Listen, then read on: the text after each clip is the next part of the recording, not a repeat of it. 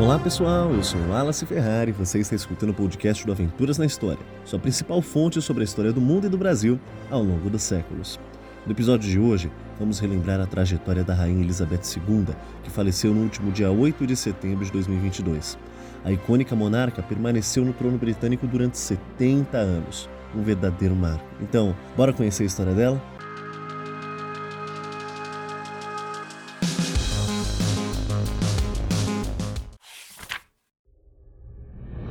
No dia 26 de abril de 1926, nasceu Elizabeth Alexandra Mary Windsor.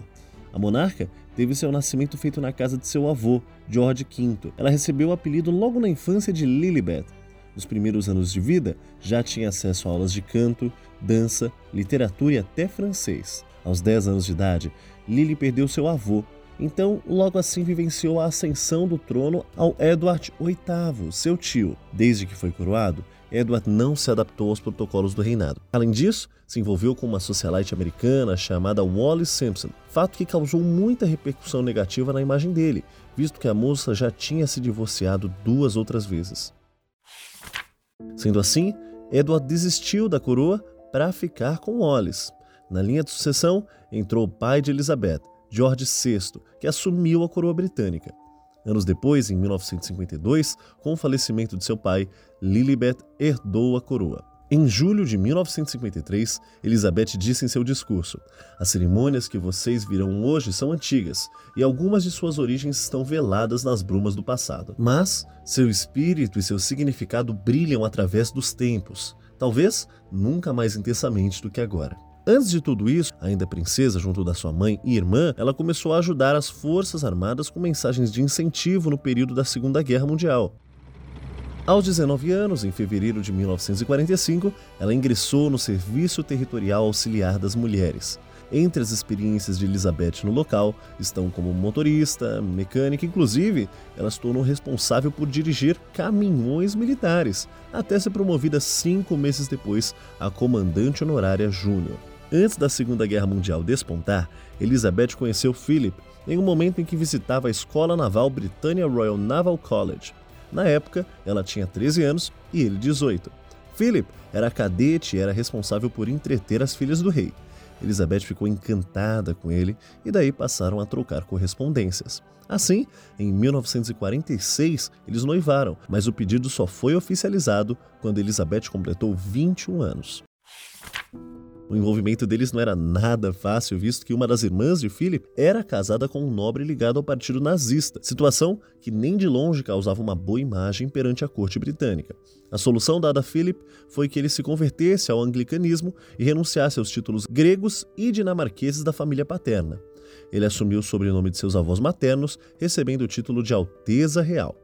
O casamento ocorreu em 20 de novembro de 1947 e Elizabeth e Philip se casaram na abadia de Westminster. Uma curiosidade sobre o casamento é que a união deles foi marcada pelo racionamento da guerra. O vestido dela, inclusive, foi financiado com cupons de racionamento. A relação resultou no nascimento de quatro filhos, sendo eles Charles, Anne Elizabeth, Andrew Albert e Edward Anthony.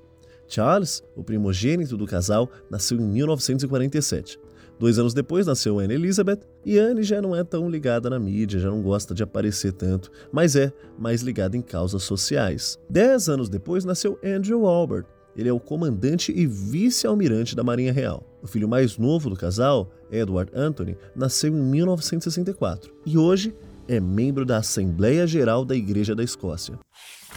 A coroação de Elizabeth ocorreu aos 25 anos, alguns lugares até dizem 26, mas é um cargo que ela ocupou por 70 anos, tanto que ela comemorou no início de 2022 o jubileu de platina. A coroação dela ocorreu em 2 de junho de 1953. A cerimônia foi separada em seis atos, sendo eles reconhecimento, juramento, unção, investidura, entronização e, por fim, homenagem. Elizabeth começou seu reinado fazendo história. Isso porque este evento foi tão especial é que foi o primeiro a ser transmitido na televisão com disponibilidade de geração de imagem em cores. O vestido da monarca chamou bastante atenção e foi uma criação de Norman Hartnell. A roupa foi feita com cetim branco e com os emblemas do Reino Unido e da Commonwealth, sendo costurados com fios de prata e ouro. Mas não foi só de glamour seu reinado não, viu?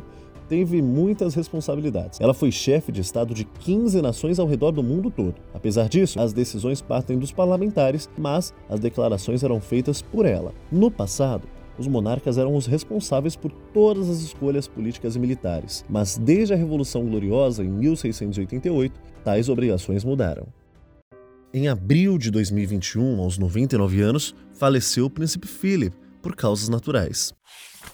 No último ano, a rainha seguia com compromissos mais restritos, vistos os seus problemas de saúde e mobilidade que se apresentavam aos 96 anos. Na celebração dos 70 anos de reinado, Elizabeth declarou, aspas, quando se trata de como marcar 70 anos como sua rainha, não há guia para seguir. É realmente a primeira vez que isso acontece. Fiquei profundamente tocada por tantas pessoas terem saído às ruas para celebrar o meu jubileu de platina. Fecha aspas. Infelizmente, no dia 8 de setembro de 2022, a Rainha Elizabeth veio a falecer. Desde outubro de 2021 se tornou conhecido do público os problemas de saúde que ela enfrentava, que acabaram inclusive cancelando diversas viagens e eventos após recomendações médicas. Inclusive, ela chegou a ser internada para a realização de exames na época. O médico encarregado por cuidar de Elizabeth foi o Sir Hugh Thomas, médico mais antigo da família real.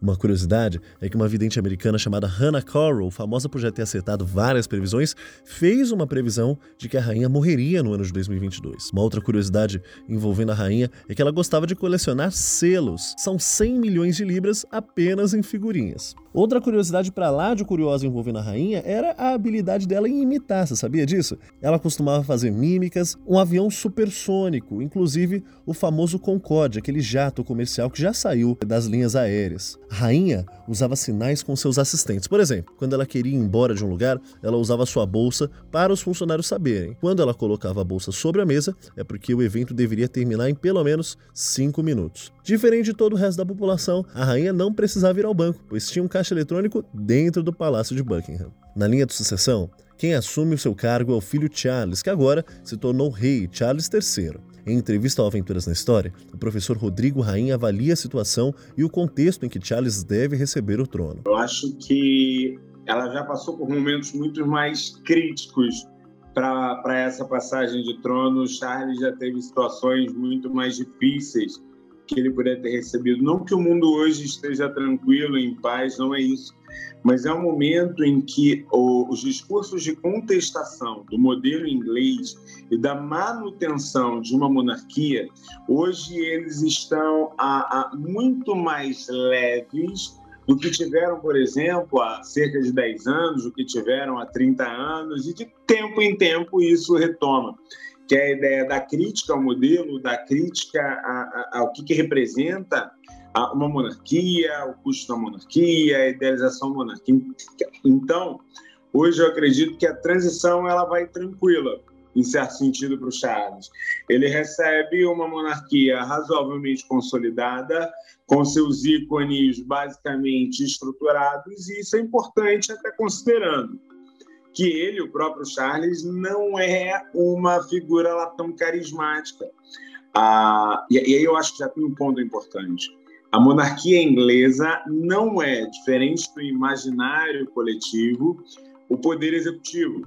A, a, monarquia ela tem um papel simbólico, ela tem um papel identitário, ela tem um papel de projeção, mas em termos governamentais, a Inglaterra é governada pelas câmaras dos comuns, é governada pela sua estrutura das câmaras dos lordes, é governada pelos processos relativos ao primeiro-ministro.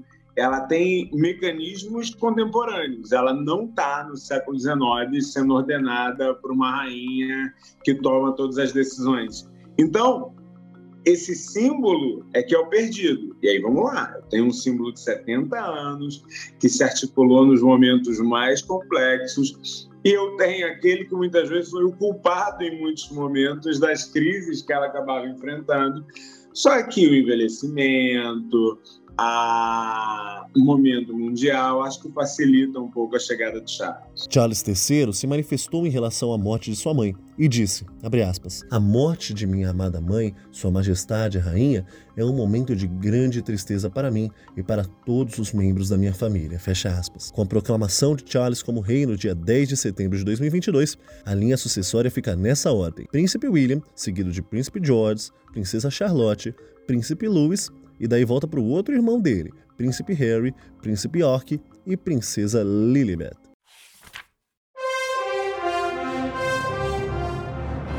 Meus amigos, o podcast do Aventuras na História vai ficando por aqui. Mas antes, não deixe de nos acompanhar em nossas redes sociais oficiais. Muito obrigado e até a próxima.